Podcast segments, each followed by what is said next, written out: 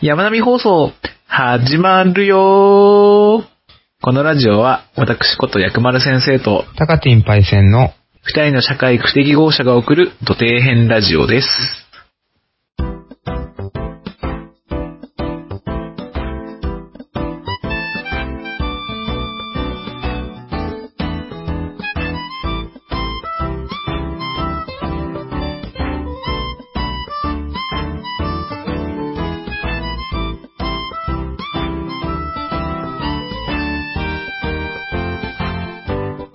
はい。ということで、始まりました山並放送第8回目になります。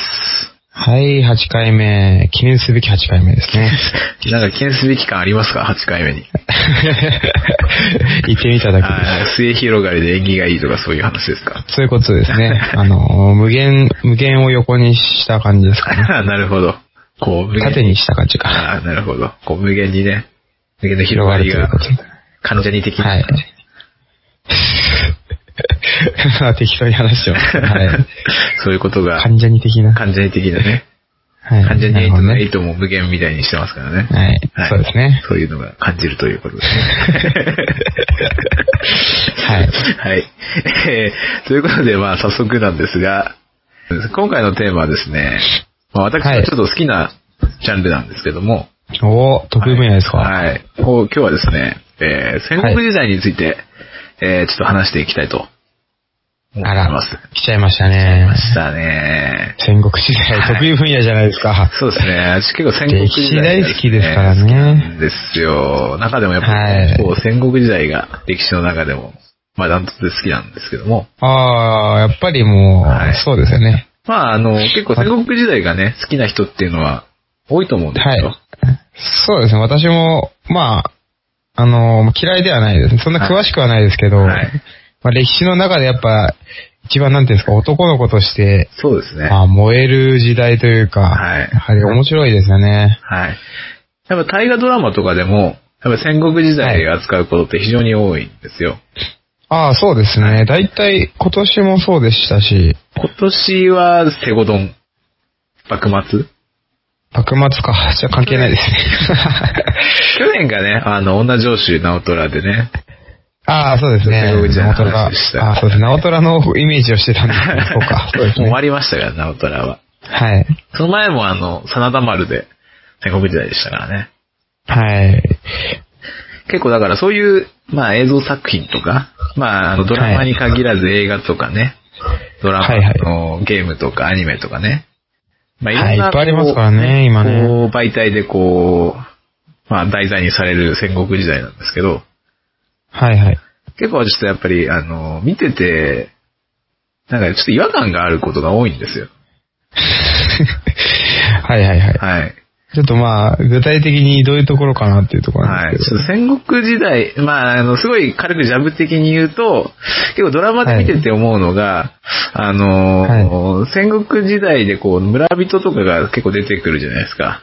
すごい薄ボロ、まあまあボ出ロてをき着ますね。ははい。い、すごい薄る汚れた顔をして出てくる人たちが結構いるんですけど、はい、いますね。毎回思うんですけど、なんか歯、ピッカピカじゃない ですか。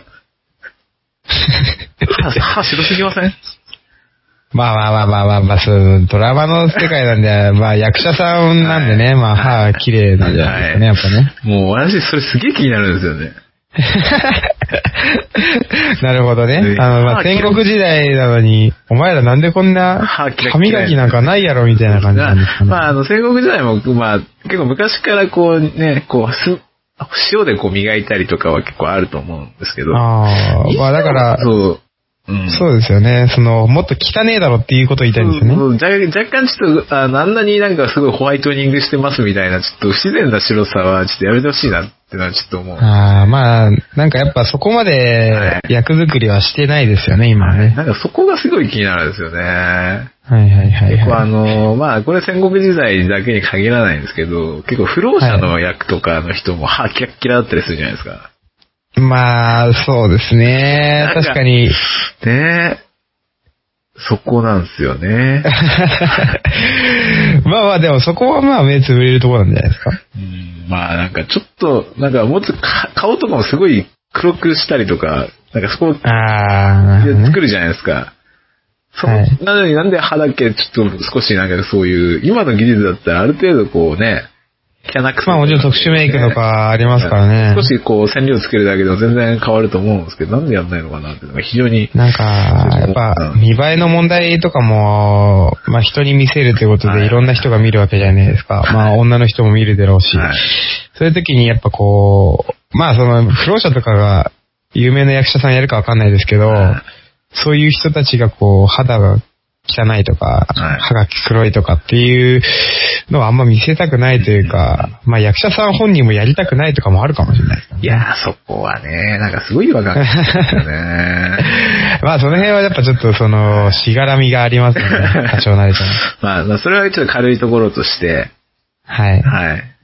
まあ、あのーあとね、気になるのがですね、お城とかが気になるんですよね。ああ、はいはい、お城。はい。なんか戦国時代のお城っていうか、まあ、その、イメージとして持ってるはい。のが、まあ、はい。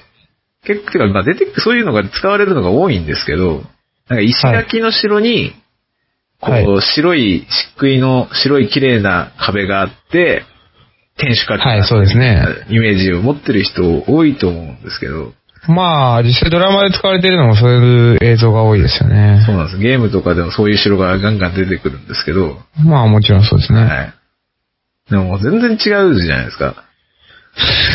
あ、そうなんですか。そういや、なんか、勝手に、まあ、その、情報として、はい。あ目の情報、目から入る情報ってはい、そういうドラマとかアニメとかそういうものが多いから、そうそうなんですよ勝手にこう、私たちのイメージとしても、まあ、ああいう風に、こう、白い、こう、綺麗なお城という意地が強いですけどね。うん。まあ、完全になかったかって言われるとちょっとあれなんですけど、はい。そもそも戦国時代ってあんまり石垣の城ってすな使われてないんですよね。石垣って少ないんですよ。あ、そうなんですか。そうなんですよ。結構あの、へーまあみんながイメージするのって結構あの姫路城とかね、大阪城とか、あ、姫路は、そうですはいね、綺麗な石垣の、はいはい、お城ですね。そういうイメージがあると思うんですけど、はいはい。そういう城っていうのは、戦国時代が終わって、徳川家康の時代になって、はいはい。江戸時代が始まはっい。たからです江戸ね。時代前に、まあ入った頃に、まあ、金星城郭っていう、そういうタイプのお城として作られた城がほとんどなんですうーよ。ん。はいはいはいはいはい。じゃあ、戦国時代に入る前まではそんなにないと。そうですね。戦国時代に入った頃、まあ戦国時代中は、そまあ、はい石垣のお城とか、天守閣のお城っていうのが少なくて、はいはいはい。だいたい土をこうやって固めて、はいはい。まあ土塀に、土塁にしたりとか、ああ、なるほどね。そのまま山城をこう、山を使った城とかを作ってたんですよはいはいはいだ。からそういうのがあ結構んまり見たことないですね、それ。でそはういうい。城っていうのはやっぱり土の城だと崩れやすいんですよね。石垣。まあ、それは強度的にはやっぱ石垣の方が強いですよね。はい。で、江戸時代になった時に城割りっていうのがあったんですよ。シロアリっていうとまだでも現代にもいますよね。、城割りっていうのはそういう、あのではなくて生物的なシロアリじゃないなっくてこてとね。、城を割る。城ありじゃなくて城割り。シロアリ。割り。シロアリ。城割り、ね。はいはい城割りあの城を一国一城にするっていうんで、あ、そういうことです減らしかたん。ですよ。はいはい。で、大体そういう新しいね、ちゃんとしたし、まあ、あの、金星城郭っていう立派なお城が残って、まあ、古いそういう戦国時代の遺構を残したような城っていうのは結構減ってしまったんですね。ああー、はいはいはいはい。なるほど、残ってないと。そういうことなんです。なので、まあ、一般的にイメージされちゃうのは、やっぱそういう白くて、ああ、なるほどみね。たいなのがね、イメージさまれちゃあだうかんらですちょよ。っと、一般人のこうイメージとしてああいうのがこう根強くついているから、はいなんか、やっぱ映像作品としてははいイメージしやすいというか、のでおー、そういうのを使ったりっていうところですよね、多分ね。それがすごい違和感があって、 むしろ薬丸先生は、はいその、映像でこう、あんまりこう、やっぱ見ないじゃないですか、そういうどの城っていうのは。ねああー頭の中にイメージできてるんですか。できますすね、割と。ああ、ーでもその点結構、真田丸の時は、結構気使ってて、あ、そうなんですそうですね。真田丸をこう復元じゃないですけど、ドラマのセットで作った時は、か。はい。一あ応土塁土塁というか、土の城で、あー、その辺はじゃあ史実通りというか、ちまあゃんとやってたってことですね。結構、まあ、真田丸自体が、まあ、真田丸って説明すると、あの、簡易的に作った、なんか、そういう、出城、出城というか、はこうい、いそうですね。うやつなんですよ。だから、まあ、はい。 突貫工事で作ってるんで、まあ、石の城なんで作れないから、まあ、当たり前っちゃ当たり前なんですけど、そうですねそれが綺麗に石畳でこう積んであったら、はいもう。なんだこれって逆になっちゃうんですよね まあ、それこそおかしいだろ。違和感があるんですけど、だからまあ、はい。そういうところはね、やっぱりちゃんとやってるなっていうのは。ああ、まあでもその辺はやっぱ監督のこだわりとかも多少入ってくるとこまろもありますからね。結構最近そういうの見直されてるじゃないですけど、はい。まあそうですね結構大河とかでもちゃんと史実通りにっていうとこですかねあんまりこう、石垣の城とかがね、出てくることもないですし、うんうんうまんあ、どっちかっていうとこう、漫画とかゲームに多いですかね。そういう石垣の城がバンバン出てくるの。ああ、まあそうですね。ゲームとかやっぱり、うん、そういうの気にする人があんまりいないっていうのもあるのかもしれないですけどね。なんかまあ、ゲーム的なあの表現なんでね、なかなか。まあ、ちなみになんですけど、はいそういう、あれなんですか、そういう城とかっていうのは、いちいちドラマのたびにこう、セットを作ってるんですかそれとも、なんか実際のこう、残っている城を撮影地にしたりしてるんですかああ、そうですね。まあ、大体は、その残ってる石垣とかそういうのをを利用してやるの。が結構あるっちゃありますね。おーじゃまああ結あと構は限られてるんですかね、使あとわれてはるの何っでてすかね。ね。あの、ちょっと本当に、ちょっとだけしか作らないで、はいはいはい。一部だけ見一部だけて、あ見とはこう CG とかもある CG ととかか。ね、いろいろ。まあ、はい今、あの、結構ドラマもお金ないんで、はいあ。んまりがっつりすごいセットとか作れないですからね。まあ、そうですね。ただ今 CG 技術がすごいんで、はい例えば本当に一部だけ作って、それをそうこう、ですねいろいろ貼り付けたりっていうことで白っぽくできますからね。できますね、確かにそれは。はい。はい。まあ、うんなんで、まあ、せん最近のタイガーも結構戦闘はしょぼいですね。戦闘ですか戦闘しょぼいですね。あお金ない あ感。がすごいですね。そうか。でも昔からでもタイガーってそんな戦闘激しいイメージないですけどね。あなんかすごい昔の、20年ぐらい前とかだと、すごいおはいはいはい金買ってる感ありますね。ああ、お金かけてそこはやってたっていうところなんですかね。あと映画とかも、映画とかはやっぱさすがにすごいですかね。いや、まあ映画はちょっとお金かけてやっぱしっかり作りたいっていうのもありますからね。確かにね。もう黒沢映画とかの人もすごい凝ってますからね。ああ、まあそれよく聞きますよね。やっぱあそこはせ、本当黒沢監督が、やっぱセットにこだわるっていうのは聞いたことありますからね。家をこうぶっ壊させたりしてたらしいですからね。そこで邪魔だからちょっと家壊して っていうこだわりが強すぎるのも問題だと思いますよね、ちょっとね。まあ映画監督だから許されるっていうところもある。それだけお金をかけられた時代だったんですね。今はそこまでしないですもんね。本当にあるものでやるというか。だからこう、だからそのお金がかかんない、そのアニメとか、こうね、ゲームとか、そういうところがは、いやっぱそういうので使われることが多いですかね。まあ、そうですね、確か に。こう石垣が出てくるとなんかなと思うんですよね。多分気になっちゃうんですなんかね。なと思うんですよ。まあ、歴史好きな人はもしかしたら、やっぱそういうとこ気になっちゃう人が多いんですかね、やっぱね。と思うんですよね。私レベルだと別にそんな、あんま気にならないというか、もうそれが普通にやっぱなっちゃってるっていうのが今そうですからそうね。かもしれないですね。やっぱスタンダードっていうのはこう、いろいろ変わってきますか らね。まあ史実がどうあれ。まあまあまあ。まあイメージの問題ですよね。イメージの問題。 いやまず、まずイメージしにくいんですよね。土のうの城って言われてもうん。あんまり。まあ、土のこう、石壁が、石壁がもう土に変わっただけっていう。なんかで言っちゃえばもう終わりなんですけど。ど土手みたいな感じですよ、土手みたいな。はいはいはい。まあ、そういうというまあ確かに、うん、まあイメージしやすいっていうところあるかもしれないでイすね。メージはそんなに難しくないと思うんですけどね。ただなんか、のり面みたいな感じです。まあ実際その土をはい、土となると結構やっぱね、手間もかかるし、なかなか大変なのかもわかんまあ、ないいですね。維持するのが大変ですからね。それは。はい。雨降っちゃったりしたら流れちゃうとかってもあるわけですよね。はい。まあ、うん昔のその戦国時代とか、雨にはどう対処してたんですかいねや、もうそのう。都度その都度補修してたんですよ。ああ、やっぱそれはやっはぱい手間をかけてたわけですね、その分。そうですね。そうなんです。作りやすい反面、やっぱり手維持管理が大変なんですけど、はいはいはい。まあ、なかなかあの、いわゆる居城と言われる、はい。大名とかが住んでるような城以外は、はい。結構使い捨てだったりするんですよ。あー、でも、城使い捨てって本当になんかすごいですね。金の無駄遣いにも程がないのかっていいうやところですけど。、それ、それは、あの、現代的な城を見てるからそういう感覚になるんであって、あー、もっと本当簡易的なものを作ってるってことですね。だから昔は、そういう、さっきも言いましたけど、土の城なんで、土をとりあえず、持ったり堀を作ったりして、別はいにはい石垣とかは作らないんですよ。で、そこに板の塀をこうやって作ったりとかして、まあ、ある程度土塁とか、はい土塀とかも作るかもしれないんですけど、それ自体はは、いその、そんなに複雑な作りもなくて、天守閣とかもそんな作らないんですよ、普通は。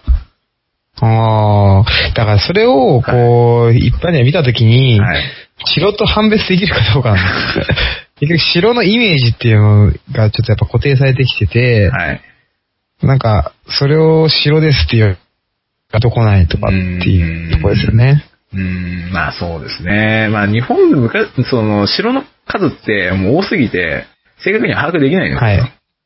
まあ、はいまあ、本当だから、そんな簡単にこう、ポコポコ作ってたのであれば、そんな、ね、使い捨てであればもう、なおさらもう数なんか、そう把握できるわけないです、ね。。把握できないいんですよ。だけど、まあね、やっぱりこう、イメージとしては、こう、石垣の城が先行しちゃって、はい。まあ結構映像作品まあ、今はそういうのがないということですね。ねそれが違和感を感違じる和と。感を感じると。まあ結構気に使ってるところはもちろんありますけどね。そこら辺は。はいはいはいはい。なるほどね。はい。そのわかりました。これ、二これが二つ目のポイントということですね。まあそれ最後なんですけど、はい。一番これが気になるポイントなんですよ。はい。あの、呼び方がすごい気になるんですよね。呼び方。呼び方。呼び方っつっても、例えばいろいろありますけど、人の呼び方とか、城の呼び例え方とまあ、かし。あの、人の呼び方ですね。人の呼び方、はい。あの、例え例としてなんですけど、織田はい。信長がいるじゃないですか。はい、いますね。で、家臣に秀吉がいますよね。いますね、秀吉。はい。まあ、羽柴秀吉。豊臣秀吉は、あの、とにかく統一した後ですから、あとですからね、はい橋秀吉が、まあそうそう、過信状態のね。家臣の時は羽柴秀吉ですよね。はい。これ信長のことなんて呼ぶかっていう話なんですけど、あー、なんですかね。上様とか呼ぶんですかね。うーん、将将軍様とか呼ぶんですかね軍様は言わないから、将軍ではない から。まだ将軍、なんて呼んでたんですかね。まあ結構ね、もう信長様って呼んでる作品多いんですよ。あー、信長様。 信長様か。はいはいはい。すげえ違和感あるんですよね。それはちょっと多少私も思いますけどね。ますよね はい。信長様とは呼ばないだろうっていうところです よね。平気でそういう呼ぶんですよ、結構。やっぱそれは様がどうちゃらこうちゃらみたいな。あの、無礼に当たる。いやもう、名無前礼も無礼ですよ、もう。 一発で打ち首という。くまあ、首が飛ぶかどうかわかんないですけど、少なくとも出世できないでしょうね。ああ。それは昔の、こう、なんていう、戦国時代として、やっぱこう、まあ昔織田信長だとして、信長と、まあ下の名前に様をつけるっていう風習というか、まないですね。あ、ないってないことですよね。ないです。まあ、呼ぶとしたら、まあ、あのね、まあ、上様と呼ぶ可能性もありますけど、はい。まあ、親方様と呼ぶ可能性もありますしね。ああ、まあ親方様ってよく言いますよね。まあ、あの、住んでるところをね、館に住んでるから、こう、親方様。はい。結構あの、昔の呼び方って結構その場所住んでる場所を言うはいはいかパターンが多いんですよ。ああ、はいはいはい。でその、館っていうかね、その、ちゃんとしたところに住んでるから、殿だったり、まあ、親方だったはり。いはいはい。で、あー奥様のはいはいはいこお奥様っていうのも結局それと同じで、家の奥に住んでるから、まあ、奥方様なの。ああ、そういうことなんですね。北のあ方に、ーそういうお部屋があったら、北の方と。はいはいはい、はい。北の真ん所とかもそういうわけで、呼び方。あああ、奥で、殿、殿はあれですよね、しんがりっていう字ですから、一番、てっぺんにいるっていう意味合いじゃないですかね。うーん、というか、まあ、住んでるところというか、あの、宮殿あーの殿です。ああ、はいはいそはういそう。そう。住んでるのが、ちゃんと立派なところにこう住んでるよって。はいはいはい。なるほどね。そういう呼び方があったそとういいううことで呼すぶね。か、もしくは、あのー通称でね、呼んだり、通名で呼んだりね。通り名みたいああ、はいはいはい。な。信長まあでもはい。そうですね。なんか、まあ、う上様とか殿様とかって呼んでる作品も結構あったりしますそうよですね。ね。殿とか呼んでる場合もあります。はい、はい。でも結構あるんですよ、信長様って呼んでるのが。特にこうなんか何かが起きた時に、こうダダダって走ってきた、あの、兵士が、 そうそうそうそう信長様って言ってる時点で、おおかしいやろって。お前おかしいだろ、みたいな。敵が攻めてきましたじゃねえだろ、みたいな。 まずその呼び方お前呼び方気ぃつけよ、みたいな。。いや、だからもう、そうですよねそうその、信長っていうのが、あの、意味名って言うんですけど、本名なんですけど、本名って基本的に使わないんですよ。滅多な時じゃないと。あ、そうなんですか。そうそうです。大体その、通り並みがあって、はい。まあ、信長だったら三郎ですね。えそれが、まあ普通に使うような名前とあいうか。そうそうですね。小田三郎、ああ。信長。それは、なんかどういう意味合いがあってそういうことをしてるんですかね。まあ、あなんか、のー昔からその、名前の付け方って簡単で、長男だったら太郎、次男だったらそうです郎、ね。三男だったら、ら三郎、はい、はいはいはい。まあ、そういうのが多いんですよ。はい。はい。まあ、あのーまあ、それだけだと、まあ、結構、あれなんで、あれなんでって言い方もあれですけど、で、はいまあ、ある程度、こう、地位があると、役職名で呼ぶようになるんですよね。ああ、はいはいはい。役役職名。そうそうそう。あの、織田信長だったら、あの、はい織田上総介信長ってああ、カズサノスケって聞いたことありますね。呼ばれますよね。これってあの、はいはいはい。役職名なんですよ。かあ、そうなんですそか。うカズサってカズサってなんか場所のことですよね。くむる国名ですね。千葉はいはいはいの国名ですね。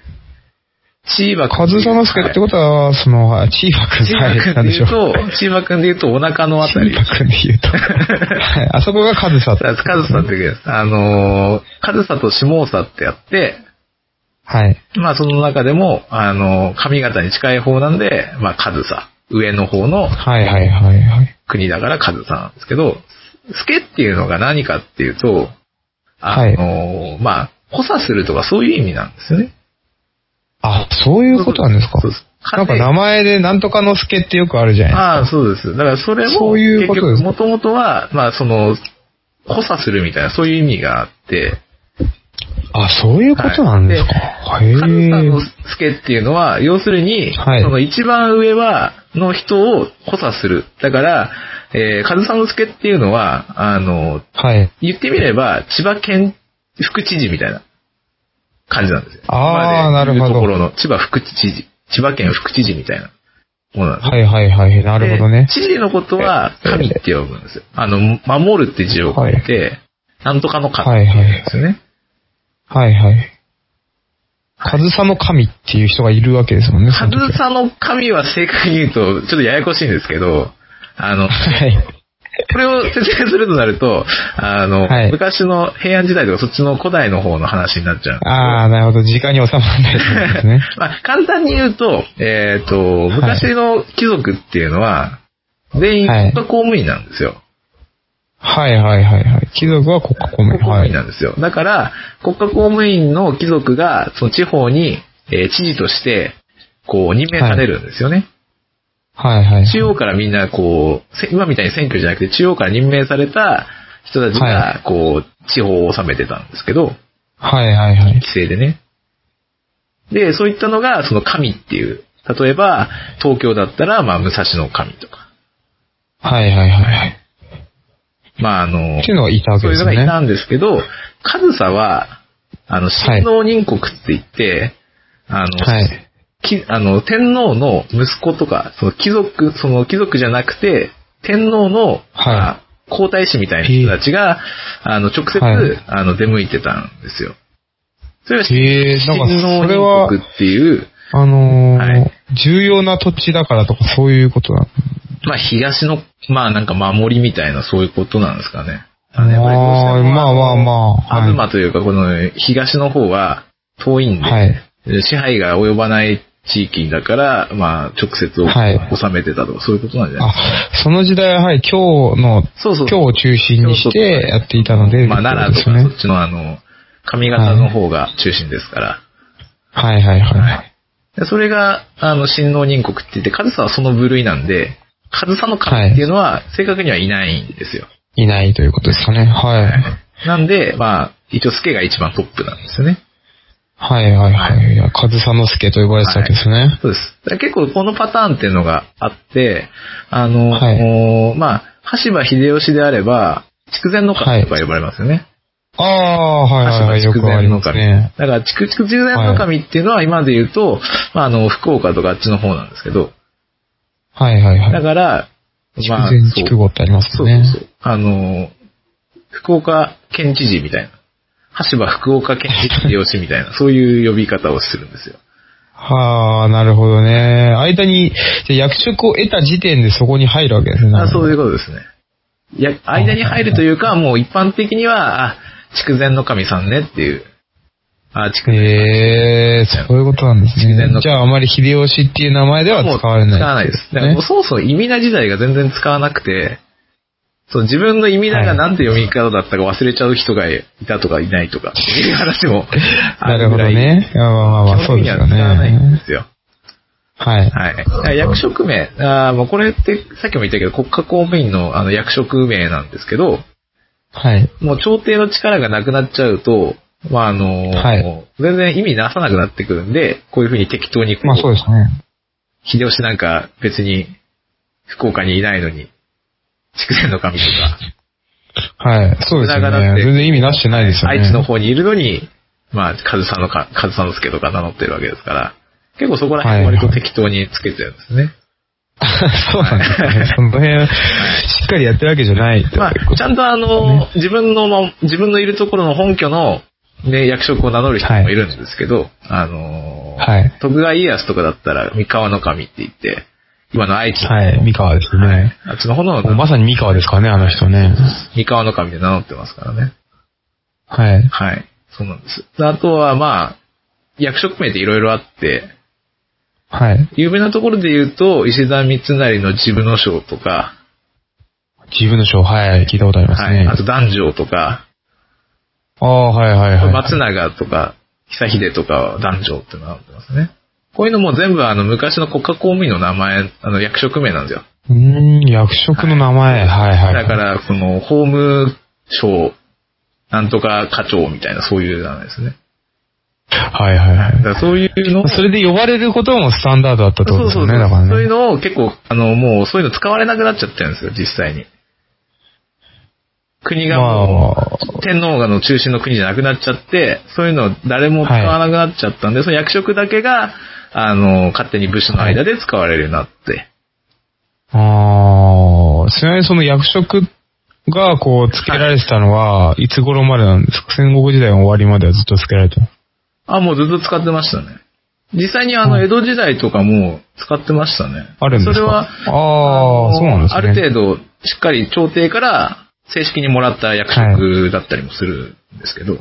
ああ、はいはいはいはいはい。なるほどね。じゃあずっとこう使われてたわけですね。そうそうです。戦国時代はそれを勝手に結構使ってたんですよ。はい。勝手にっていう言い方もあれですけどね。まあ、まあ、ほぼ勝手に。しっかり天皇、あ のー、ちゃんと朝廷から直々にもらうのもありますけど、官位をね。ああ、もうまあいいんじゃねこれでみたいなところもあるわけですけどそうねいう。の結構あるんですよね。うん、そうなんですよ。だからそういうふうに、はい基本的にこう本名は呼ばないようにしてたんですよね。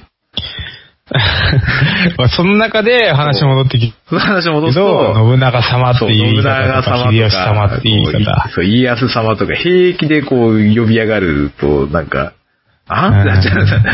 まあ、なんていうんですかね、これもこうドラマ的表現で、はいなんていうんですかね、わかりやすいというそか、う。な、なんなんですかね。いや、やっぱ分かりやすさですよね。わかりやすさは確かにあるかもしれないはドット、カズサノスケ様とか、はい。呼んでたら。言われてもピンとこないですよね。誰ってなるじゃないですか。うんうんうんでもそこはもう演出の問題だと思うんですよね。かなり演出寄りですよね、その話はうね。んだから演出的にもう少し工夫すれば大丈夫だと思うんですよ。そこら辺は。まあ、今更ね、そんなの別に信長様って呼ばなくてもね、はい。信長ってわかるやん、みたいな ね。大体わかるやんっていうところですよね。はい。はい。ということで、あのー基本的にはみんな、ファーストネームは全然呼ばないんですよ。はいはいはいはい。い。でもこれって現代においても同じだと思うんですよね。まあまあ、そうですね。はい。あのー例えば、こう、パイセンさんがはい。会社の、まあ、平社員だったとして、はい。部長さんに、まあ、田中太郎部長はがいたとして、はい。いたとして、はい。太郎さんとは呼ばないですよね。うん、言わないですね。かな。絶対言わないですね。あのまあ、例えば、例えばですけど、はいまあ、その名字、その同じ名字がいっぱいいたらまたわかんないですけど、はい。普通は絶対呼ばないですよね。ままああ、名字に役職が、そうですよね。だから一緒なんですよ。はいはいはい。だから田田中太郎部長に対しては、部長、もしくは田中部長って呼ぶわけじゃないですか。まあそうですね。だからそれも同じで、だから織田信長に対して、あ信長様なんて言わない。呼ばないです上よね総。介様とかね。上様みたいな、そういう、まあ、役職名で言うのが、まあ、一番違和感がないですね。現代に照らし合わせても。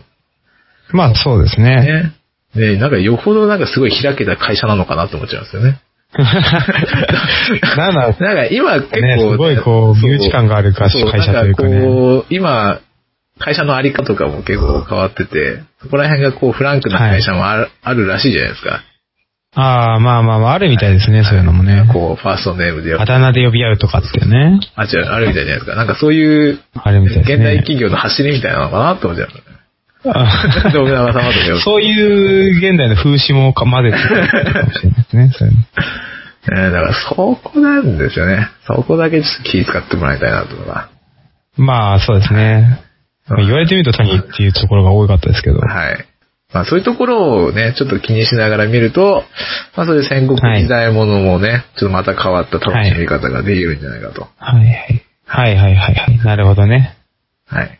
これを機にですね。わかりましたはい。まあちょっと、まあ、正しい戦国感じゃないですけども、 はい。作られたこうね、戦国時代感を超えた、まあちょっと、その先を楽しめるようになっていくんじゃないかと思います。まあ、そうですね。あの、もっと詳しくなれとは言わないですけど、実際はこんなもんだよっていうところを、まあ、知っていただくっていうのは結構重要なとこかなっていう。そうですねはいまあ、せっかくこう、少築なくき上げてきた歴史なんでね、それをこう、塗り替えちゃう、もったいないところではありますよね。まあ、ちょっと現在においてもちょっとやっぱ違和感があるものは、ちょっとやめた方がいいんじゃないかなっていうのが、なるほどね。はい。わかりました。さっきの3点がね、かなり気になると気いうこになとでる。ことということで。はい。はい。ということで、えー、今回ですね、私が皆様に、えー伝えたかったこと。はい。はい。はい。えー、リアルな戦国描写が見たいなら、えー、クレヨンしんちゃんを見とけ。ということですね。クレヨンしんちゃん。はい。あの、 まあまあ、言ってることは多分、クレヨンしんちゃんの戦国あっぱれ大合戦みたいな、大合戦ね。あれはすごいですね。はい。多分一番あ、リアル。やっぱり、その、その、なんですか、矢川先生からも、はい。あれはいは、かなりリアルだと。かなりリアルですね。まあ、特に戦闘シーンがめっちゃリアルですね。リアルっていうか、まあ、あーそうあなんの、 実際私も見たことないんですけど、はいなんかあんな感じなんだろうなっていうのはすごい想像うできる。ん。まあ、想像通りっていうところなんですかはいね。なんかすごい脚色まあ、確かに、された感じがないというか、はいはいはい。はい。非常にいいなんか、感じですあね。のーあの映画すごい評価高くてね、はいあのーまあ、映画の中でも感動できる、キュレイシンちゃんの映画の中でもね、相当あの感動できるというかね、しかも意外と短いんですよね。あれすごいちこう、綺麗にまとまってる映画なってすごい思って、はい。あのー本当に好きなんですよ、あの映画。私も好きなんですけど、やっぱそういうのは、その、ちゃんとしたし、なんていうんですか、あの、資料に基づくというか、そういうリアルさがあって、こその、まあ、その感動というか、のある。はああ、なるほどね。い。こうそこまで深はく見ながら、そ の、考えながら見てたかって言われると見てないんいですけど、はい。いや、それはだから自然とこう入ってくるんですよ、きっとね。はいはいはあい。これは本当になんかリアルなんだなっていうところ。なんか、ただなんかそう脚色されてね、なんかすごいドラマ性、なんかこの演出的に戦国時代を歪めてしまうんじゃなくて、あくまでもこう、はリアルな目線で、まあ書いていくとああいう感じになるっていうのね。あーあれはやっぱクレヨンしんちゃんだったから良かったっていうのもあるしあー確かにそうですねクレヨンしんちゃんだったからできたっていうところもあるかもしれなそれもあると思いいまですすねね。違和感なく入ってこれたっていう、はい。かもしれないですね。まあということなんでね、ちょっとね、はい見ていただきたいでしょうかねはいまあ結構見てる人も多いかまあと思多いと思ううんんでですすけけどどね、ち。ょねっと改めてもう一回見ると、あのー、面白いんじゃないかなと思います。ちょっと私もそういう目線で見たことがないので、また改めてね、見てみたいかなと思いますんで。ということで、はい。今回は、えー以上となります。お疲れ様です。はい。